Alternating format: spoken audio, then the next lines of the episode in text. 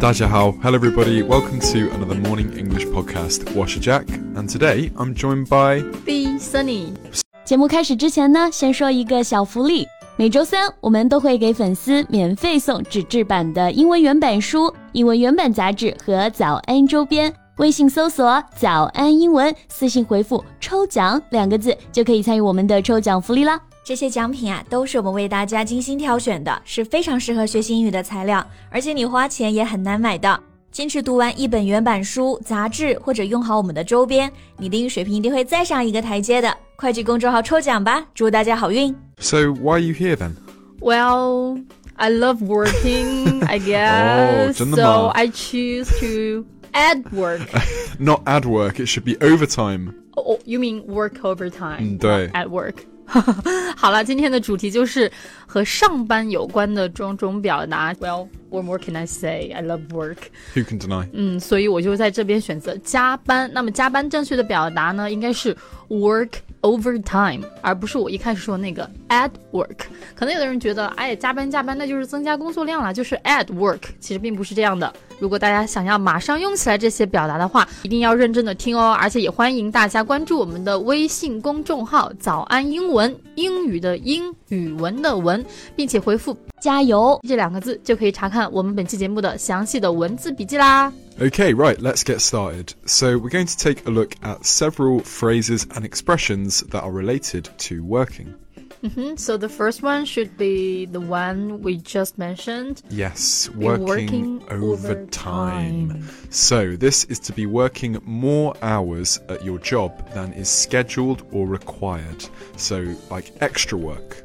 嗯，其实这个 work overtime 比较简单，大家从它的这个字面意思上就可以判断出来，就是说你除了常规的工作时间之外，工作了更加多的时间，work extra hours. Yeah, yeah. 是加班的意思啦。So an example sentence would be, I've been working overtime all week to get more money.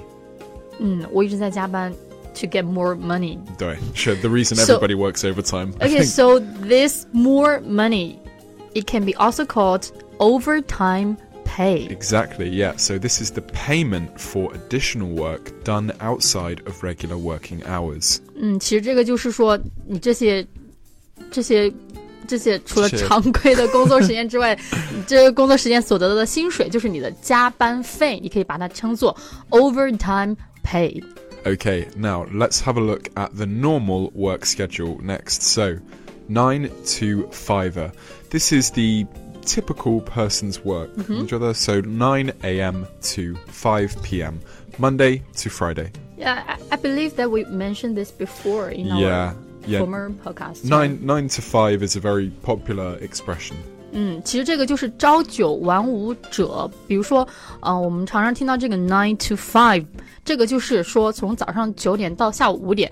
但是在这个 five 后面再加上一个 r，就把它变成了一个名词，表示朝九晚五的工作者，nine to fiver。Yeah, so if you said I have a nine to five job, you are saying I have a very normal, bo boring ordinary. job, maybe. Yeah, yeah, very ordinary.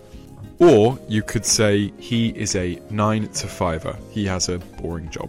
嗯，就是说他就是一个朝九晚五的工作者，他的工作很无聊。嗯，对。Okay, so as we all know, nine to fivers have a very strict time to work. Yeah. So they, they cannot be late. Yeah, exactly. 不可能迟到了，对吧？对。So they have to clock in and clock out.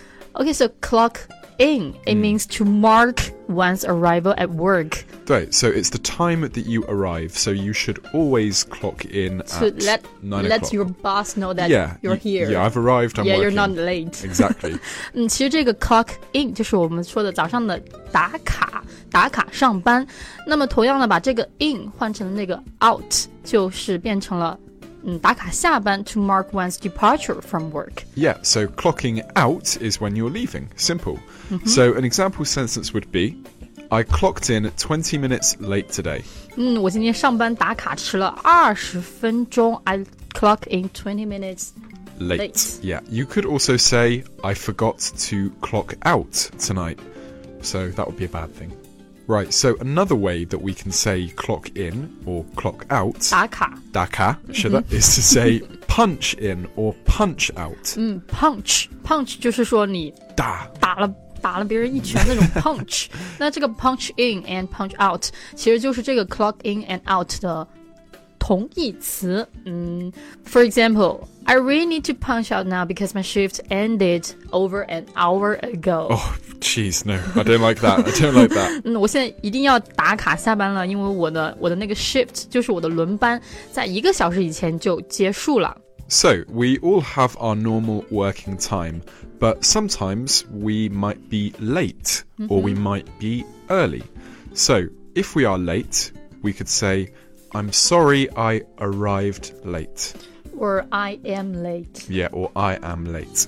If, however, you leave the office before you should, then you can say, I'm leaving early. 嗯，其实这个就是早退，在没有到达你的下班时间的时候呢，你有你可能有事就要先走，你可以说 I left early yesterday。 Yeah, exactly. Okay, so what do we do if 我们是感冒了, if we're sick? 生病了，生病了，对对。 Yeah, I We- think we should ask for a sick leave. Yeah, exactly. Sick leave. Yeah. So we should ask for sick leave. This is the time you are allowed to spend away from work because you're sick. Simple. Or we can say on sick leave. Yeah. 这个 on 它是表示在某段时间里面它是一个什么样的状态啊、那么 on sick leave 就是说你这段时间都是在请病假。So for example, he has been on sick leave for more than three months. Yeah. Wow. It's a long time to be on sick leave. 他真的感冒了。so if he's been away from work for a long time, We can Then also say we can also say he's had a lot of time off.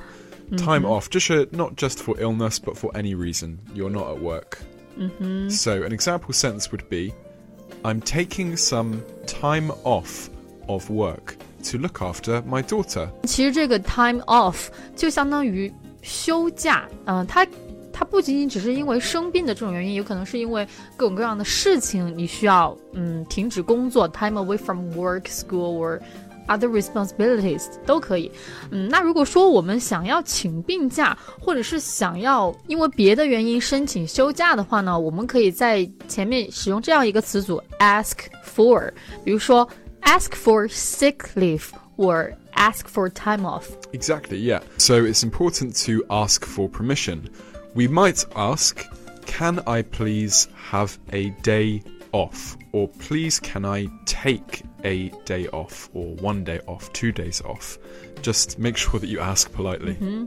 Make sure that you have their permission. Yeah, because if you don't ask their permission and you're away, then you will be absent without leave.